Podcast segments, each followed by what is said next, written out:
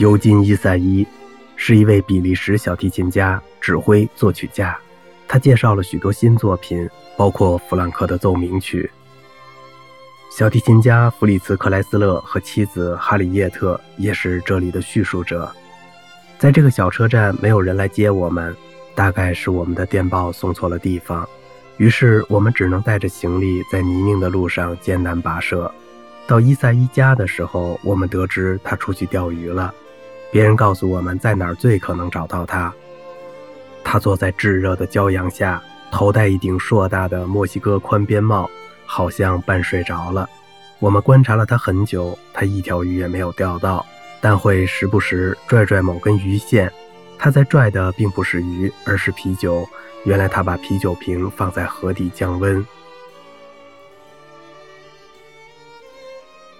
两位年轻的小提琴家阿瑟·哈特曼和勒内·奥尔特曼走进他的房间，发现他不但醒着，而且穿着宽大的睡袍，坐在椅子里，嘴里叼着烟斗，消磨宝贵的生命。他让我们别理他，因为第二天晚上要在格拉斯哥。他总是说成格罗斯锅，演奏一首很久没练的协奏曲，需要做些准备。当我发现那是极少能听到的拉罗 F 大调小提琴协奏曲时，简直高兴坏了。我很熟悉这曲子，尽管以前从未听别人拉过。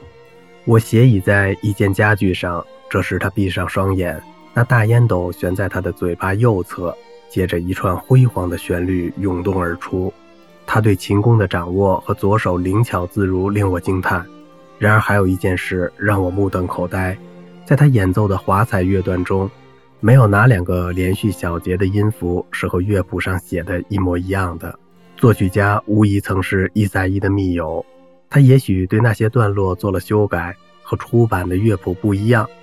伊赛伊拉到乐队主导的地方就停下来休息，他放低提琴，睁开眼朝我使眼色，接着他重新点燃烟斗，尖声细气地学了一声猫叫，对我说：“喵，不坏吧？”小猪，嗯，他见我被喜悦冲昏了头脑，呆立在那儿没有回答，大笑着说：“说话呀，拉得不错吧？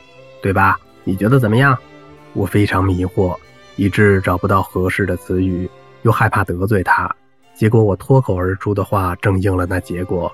我回答道：“哦，棒极了，只是好像不太对，不太不太准确。”什么？他像被刺中的公牛一样怒吼着。放下了提琴和烟斗，用两手抓住我的头发，叫道：“勒内，勒内，你听到了？这头猪竟然厚颜无耻地说我拉的不对。”他站在那儿，两只手里各攥着一把头发。我央求他的朋友奥尔特曼向他解释，正因为他没有按照拉罗出版的华彩段落那样逐字逐句的演奏，所以才这样精彩绝伦、惊心动魄，令人无法抵抗。我还试图告诉他。我之前的评论的确很无理，因为我的语法太差，无法找到正确的词汇去表达惊讶。他演奏的华彩技艺如此高超，又如此具有拉罗的特点，有种既熟悉又陌生之感，足以令我迷惑。诸如此类，可任何解释都是徒劳。他吃惊而且狂怒，仍旧拽着自己的头发，根本不听奥尔特曼和我的解释。他气势汹汹地站在我面前，不停地说：“你懂这作品，你懂勒内，你听到了？这头猪懂拉罗。我拉拉罗的时候，他还没生出来呢。”他看着被羞得满脸通红、可怜巴巴的我，忽然变得高兴了。